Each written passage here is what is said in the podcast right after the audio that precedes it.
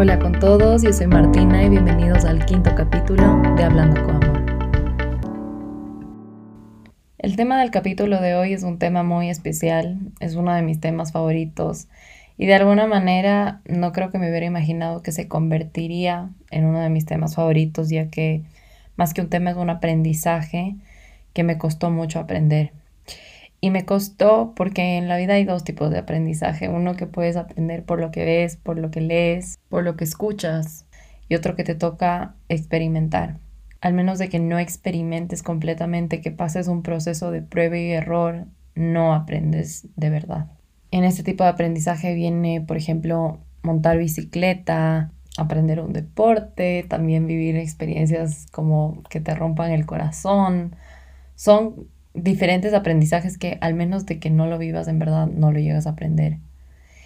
Pero muchas veces pasa que hay veces que pensamos que ciertas cosas se aprenden, por ejemplo, solo viendo, escuchando, leyendo, y son todo lo contrario. Entonces nosotros pensamos que sí sabemos y en verdad no tenemos idea. Solo hemos escuchado, solo sabemos algo, pero en verdad así de saber completamente no lo sabemos. Y este era el caso en este aprendizaje del que les hablo. El título ya revela más o menos cuál es el aprendizaje y como dice, y al intentar no perderte, me perdí. Básicamente el aprendizaje fue darme cuenta que muchas veces me estaba perdiendo a mí misma por intentar que alguien se quedara. Y mi error aquí fue que yo pensaba que ya lo sabía. Yo decía, ah, ya sé, y en verdad no sabía nada. O más que nada, sabía, pero no era lo suficientemente fuerte para encararme y hacerme las preguntas incómodas. Que siento que muchas veces omitimos esas, hacernos esas preguntas incómodas por que sabemos que en el fondo no nos va a gustar la respuesta, entonces es preferible olvidarnos, hacernos los locos y dejarlo para otro rato. Para mi sorpresa, en el proceso en que estaba empezando a conocerme, a trabajar en mi amor propio, esas preguntas incómodas aparecieron y hacerme la loca ya no era una opción. Entonces fue un aprendizaje que me costó, como les dije en el comienzo, porque fue responder esas preguntas, fue reflexionar. Pero a la vez creo que después de que pasas esa parte dura de encararte a ti mismo, cambiar tu comportamiento ya no es tan difícil, porque ya hay una lógica atrás. Y como les digo, el aprendizaje fue darme cuenta que hubo veces que pensaba que para que alguien se quedara yo no tenía que enseñar mi 100% y tenía que sacrificar mi esencia. Y me costó tanto porque era empezar a encarar todas las cosas que de alguna manera a lo largo de los años no lo había hecho. Era también empezar a trabajar en cosas que no había trabajado antes y también ser honesta conmigo misma. A veces la verdad duele, a veces no queremos escuchar la verdad, pero es parte del proceso de crecer, es parte del proceso de conocerte. Y en este proceso de conocerme me di cuenta que una parte de mí sabía que había veces que yo no daba mi 100%, que yo no enseñaba completamente quién era, porque me daba vergüenza, porque me daba miedo a que alguien me deje de querer, porque decía, es que si yo enseño mi 100% no se va a quedar, se va a ir. Entonces intentaba construir un personaje que era una mezcla entre lo que yo era, genuinamente, porque no es que completamente era falsa, pero también era lo que yo pensaba que esa otra persona buscaba. Y la verdad es que todo eso que les acabo de decir, ahora escucho y lo repito en voz alta y cada vez me es más difícil creer que eso era una realidad, porque me parece una locura haber tenido la capacidad de pensar así. Y sé que no soy la única porque habían conversaciones entre amigas que vas escuchando de, no, es que cómo se va a fijar en mí o no, cómo va a hacer caso a mí y la pregunta que nadie hace y todo el mundo debería hacerse es, ¿cómo no se va a fijar en ti? Porque pensar que si enseñas tu 100% eh, va a hacer que se aleje o que no te quiera es una locura. Y decir en voz alta y reflexionar sobre eso creo que es una de las partes más dolorosas y es por eso que les digo que es un aprendizaje que duele y cuesta porque es hablar con la verdad y decir, ¿dónde estaba mi amor propio que yo estaba pensando de esta manera? dónde estaba de ponerme de prioridad que yo de alguna manera pensaba que tenía que cambiar para que alguien se quede. Entonces duele, duele saber que en un punto pensabas que no era suficiente, en un punto dudabas de lo que eres capaz, pero es algo que si no pasas, si no te duele, no te despiertas y sigues en ese ciclo de pensar que tienes que cambiar a veces cosa para ser suficiente para a veces persona. Y esto aplica a amistades, a relaciones de pareja y hasta relaciones familiares. Muchas veces por satisfacer a la otra persona, quien sea que sea, dejamos de ser quienes somos nosotros. Y en verdad yo creo que esto no viene con ninguna mala intención. Genuinamente siento que no es nada malintencionado. Para nada, yo creo que más se hace desde un lado de inocencia, de un lado de satisfacer, pero totalmente de un lado en donde la otra persona es una prioridad y nosotros no. Y ahí está el problema, porque todo lo que hacemos y dejamos de hacer gira en torno a la otra persona. Y el que paga el precio más alto somos nosotros mismos. La otra persona de alguna manera no es afectada porque no sabe. Lo que pierde la otra persona es perderse la oportunidad de conocerte de verdad.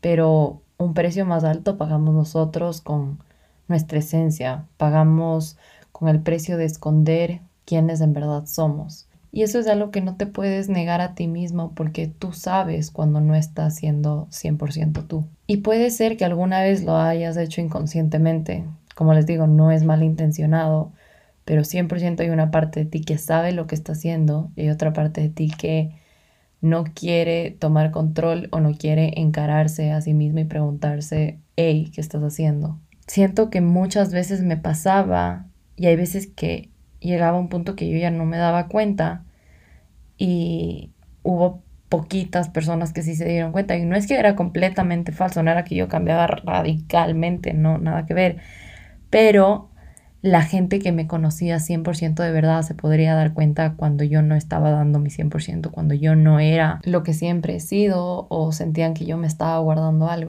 Y una de esas era mi hermana, que fue una de las primeras en como que despertarme y decirme, cuando estás con esta persona, no eres 100% tú. O sea, hay una parte que se esconde, hay una parte que cambia.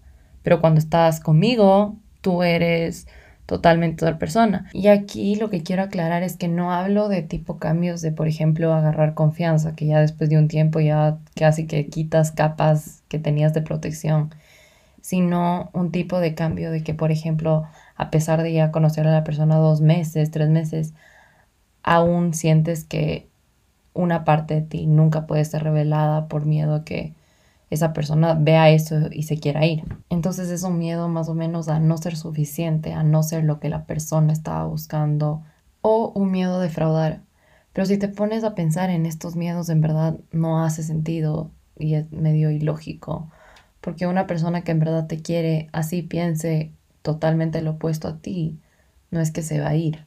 Al menos de que sea un caso hiper mega extremo o la persona es súper cerrada y bueno, y si es cerrada, la verdad que ¿para qué quieres a alguien así? Pero lo que menos hace sentido de todo esto es que todos estos cambios, todo esto de estar escondida o escondido, vienen a raíz de un pensamiento tuyo en donde piensas y dices, es que esta persona no me va a querer o no le va a gustar lo que yo soy genuinamente. Entonces cambiemos algo, ocultemos algo para yo convertirme en lo que esta persona busca, en lo que tú supones, porque son suposiciones de lo que tú crees que esa persona busca. Y pagamos, como les digo, un precio súper caro, que es nuestra esencia, y también a la vez en el proceso de que creemos que estamos haciendo algo para impresionar, también le estamos quitando la oportunidad a la otra persona de conocernos como en verdad somos.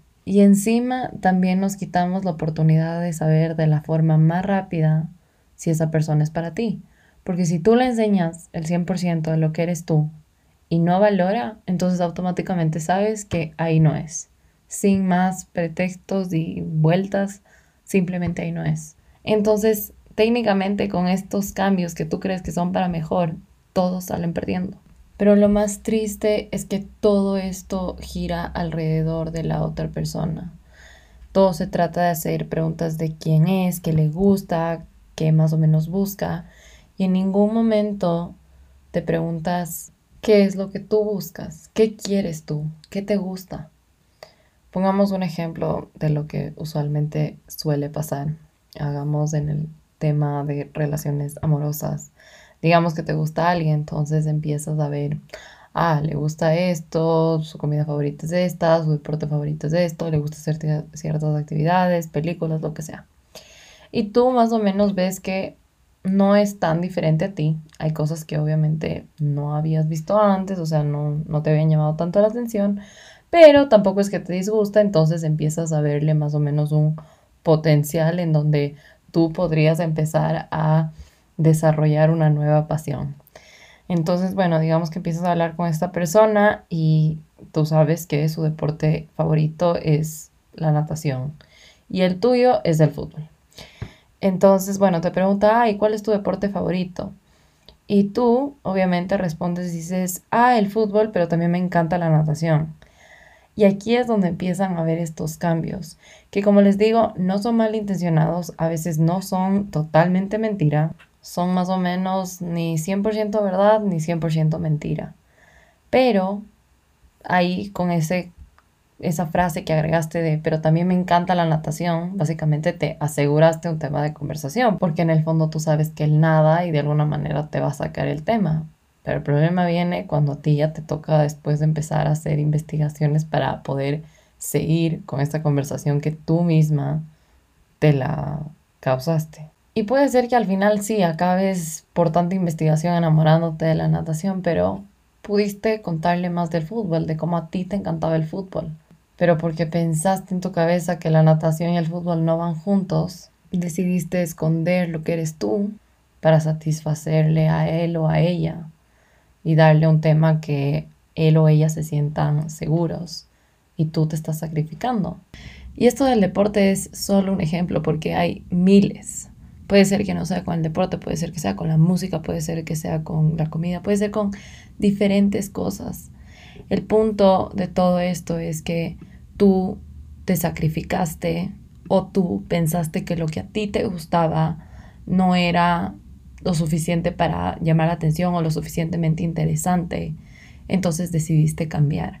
Y aquí el problema es la falta de honestidad hacia quién eres tú, hacia qué es lo que te hace quién eres. Y estas eran las cosas que a mí me pasaban, que en el subconsciente yo sabía, pero había ese otro lado de mí que no me quería encarar en las situaciones en las que me estaba mintiendo. O habían cosas que simplemente yo no quería contar, habían preguntas que yo evitaba por miedo que la respuesta no sea la que nos guste. Pero lo peor de todo no eran las preguntas que yo evitaba, sino las preguntas que yo genuinamente no tenía una respuesta. Me había dedicado a buscar qué era lo que le gustaba al resto, que me había olvidado completamente de buscar lo que me gustaba a mí. Buscaba en ese momento saber las respuestas para alguien más en vez de buscar y desvivirme por saber mis propias respuestas. Y esto es algo que tuve que trabajar a la fuerza cuando empecé a sanar la relación conmigo misma, cuando me empecé a preocupar por mi amor propio porque lo que pasa es que muchas veces empezamos a hacer las cosas por el resto, a preocuparnos por lo que hace o deja de hacer el resto, o a intentar saber la vida del resto. Y en el proceso de buscar respuestas del resto, en el proceso de no perder a alguien, nos perdimos completamente a nosotros mismos, al punto que ya no nos conocemos. Sabemos más de la otra persona, de esta persona que queremos de alguna manera satisfacer y llamar la atención, lo que sea que quieras hacer, sabemos más de esa persona que de nosotros mismos. Entonces cuando venían preguntas, había cosas que así quisiera responder, ya no sabía qué tan verdad eran mis respuestas porque genuinamente no conocía, no había hecho el trabajo de conocerme. Y cuando empecé a trabajar en mi amor propio, me empecé a hacer esas preguntas. ¿Quién soy? ¿Qué es lo que yo quiero? ¿Qué es lo que a mí me gusta? Qué es lo que yo estoy buscando, qué es para mí lo que supuestamente alguien diría, wow, esto es la persona ideal o la situación ideal. ¿Qué es eso para mí? Así como me desvivía supuestamente para buscar, para ser esa persona ideal para alguien más, ¿quién se está desviviendo para ser mi persona ideal? Y la que se tiene que desvivir soy yo. Porque por la única persona que uno se tiene que desvivir es por uno mismo. Por nadie más. Porque cuando tú te conoces, cuando tú sabes las respuestas a esas preguntas difíciles, de alguna manera todo se vuelve más fácil. Porque ya sabes qué es lo que quieres, entonces ya no estás dando vueltas, ya no estás perdiendo el tiempo o aceptando lo que sea que venga, sino que sabes lo que estás buscando, sabes poner límites y sabes tu valor, ya te conoces. Entonces al hacerme las preguntas de quién soy, cuáles son mis características, cómo es mi personalidad, empecé a responder. Entonces, ¿quién soy? Soy Martina, me encanta hablar, me encanta escribir, me encanta ayudar a la gente, soy súper romanticona, eh, me, lloro con películas, lloro con canciones, y eso se los puede confirmar porque ayer lloré con una canción. Y tengo, soy súper emocional. Y de ahí, ¿qué hace mi personalidad? Soy la mamá del grupo, y esta es una de las cosas que, por ejemplo, yo muchas veces moría por ocultar. No me gustaba ser la mamá del grupo, era algo como que, que luchaba porque decía, me hace ver tipo más vieja, no sé, nadie va a querer estar conmigo, nadie, no, no, no, se ve súper aburrido la mamá. Y por mucho tiempo luché contra, contra, ese, contra esa característica de mi personalidad hasta que empecé a trabajar en mí y dije, wow, es una de mis características más lindas. Es una de las cosas que me hace quien soy. Porque es ser la mamá del grupo, es algo que literalmente he sido toda la vida. Y mis amigos me conocen por eso, porque saben que cuando necesiten ayuda, algún consejo, la que siempre va a estar ahí, sin duda, voy a ser yo, que pueden confiar a ojos cerrados que voy a estar ahí, que genuinamente me preocupo por ellos en tipo igual como un rol de mamá. Y yo muchas veces obviamente intentaba, cuando conocí a alguien nuevo que no sabía esa característica de mí, yo intentaba a todas ocultar eso, pero no me salía, obviamente no era yo, y se notaba a leguas que no era yo. Así que dejé de luchar, dejé de intentar esconder esa característica y empecé a darme cuenta que era una de mis características más especiales. Una característica que hacía que mis relaciones sean tan fuertes con mis amigos, que sea esa característica que de alguna manera se acuerdan de mí por eso, porque saben que me pueden pedir un consejo, saben que voy a estar aquí para escuchar y que siempre pueden contar conmigo, más o menos como tú pensarías que siempre puedes contar con tu mamá. Y dejé de tener pensamientos negativos cuando me di cuenta que estaba en mí hacer lo que quisiera con esa característica. Entonces solo yo podía determinar si tener esta característica de mamá era lo más chévere o lo más aburrido. Ese era mi poder. Pero aparte de esto, lo más sorprendente es que muchas veces lo que pensamos nosotros que la gente va a odiar de nosotros, al final es lo que nos hace tan queridos, es lo que nos hace especiales. Y es irónico que esas cosas que nos hacen especiales son las cosas que nosotros queremos ocultar. Esas cosas que nos hacen sobresalir es las que les intentamos poner casi que en el último donde no se vea, cuando deberíamos estar orgullosos de quienes somos. Y trabajar en tu amor propio te obliga a hacer esto, a hacerte esas preguntas que muchas veces omitiste porque te incomodaban, a preguntarte qué es lo que quieres y a ponerte como prioridad, a hacer que la búsqueda sea sobre ti y para ti. Porque cuando tú estás buscando ser lo que la otra persona busca, estás casi que intentando crear una presentación y decirle, mira, yo soy esto, esto, esto, esto, mis, mis virtudes, mis cualidades, porque claro, los defectos nunca enseñas aunque tú estás consciente de todos los defectos que tiene la otra persona y estás casi que dispuesto a recibirlo con brazos abiertos, tú, tú a veces sientes que no, que si enseñas tus defectos mejor no, pero claro, tú sí dispuesto o dispuesta a recibir. ¿Y por qué la otra persona no? Entonces tú haces esta presentación en donde te intentas convertir o intentas presentarte casi como que si fueras una oferta. Y le estás diciendo a gritos como que soy todo esto, o sea, no me puedes perder, soy la oportunidad de tu vida. Y si tienes que hacer todo este show, estas presentaciones, casi que hacer malabares para que esta otra persona te vuelva a ver, para que esta otra persona te siga haciendo la conversación, entonces claramente es una persona que no vale la pena porque una de mis frases favoritas es, si te tengo que demostrar que valgo la pena, entonces claramente tú eres el que no vale la pena.